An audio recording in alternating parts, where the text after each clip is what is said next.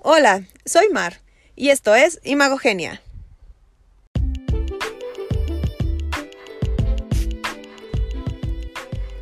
Momento de abordar un tema que nos deje un buen sabor de boca. Vamos, últimamente las noticias son espeluznantes por decir poco, por lo que aunque suene banal hablar de Victoria's Secrets en momentos donde los temas más destacados son Rusia contra Ucrania, COVID, la Casa Gris o la revocación de mandato, por mencionar algunos, nada como hablar de una historia de éxito. Pues es de destacar que a pesar de que dicha empresa se encontraba renuente a adaptarse a los nuevos tiempos, hoy por hoy ha entendido lo que debe hacer para evolucionar de forma positiva y trabajar en favor de la mujer y no en abonar a estereotipos aspiracionales inalcanzables. Y es que la empresa por muchos años se destacó por ser el epicentro del modelaje de lencería con las mujeres más espectaculares del planeta, que a palabras de su exdirector de marketing Edward Rasik, solo unas 100 mujeres en el mundo tenían el potencial de desfilar como ángel de la marca. Sin embargo, los tiempos cambian y con esto los conceptos sobre la belleza, y ciertamente las nuevas generaciones mostraron su descontento sobre lo que la marca consideraba bello o sexy.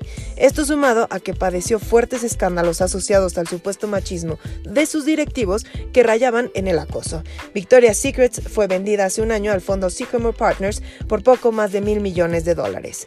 Evidentemente, con este proceso la empresa ha sufrido fuertes y poderosos cambios que han abonado de manera positiva a su imagen, pues no solo ha usado a embajadoras para promover a las mujeres por su talento y personalidad, sino que además ha logrado incluir entre sus filas a modelos con las cuales nos podemos identificar todas las mujeres del mundo sin importar nuestra talla o condición. Nada menos recientemente la marca sumó a su campaña Love Cloud a Sofía Girao, la primer modelo con síndrome de Down de Victoria's Secrets. Y es que apostar por mujeres reales y talentosas es un acierto que muchas empresas deberían de tomar como estandarte de sus estrategias de imagen.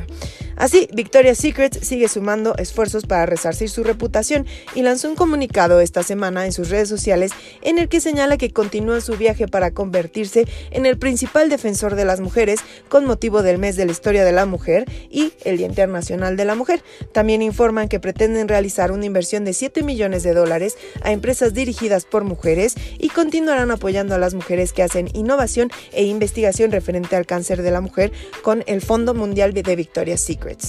No cabe duda que la marca sabe la importancia de velar por la responsabilidad social y tomar como estandarte al nicho más importante de su mercado para usarlo no solo para promoverse, sino para propiciar la construcción de una mejor autoimagen para las nuevas generaciones que son sus presentes y futuras consumidoras.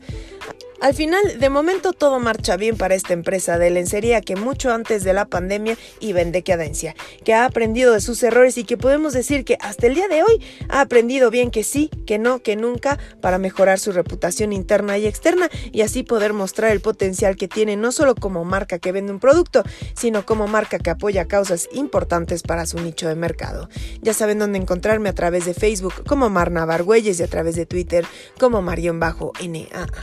Hasta la próxima.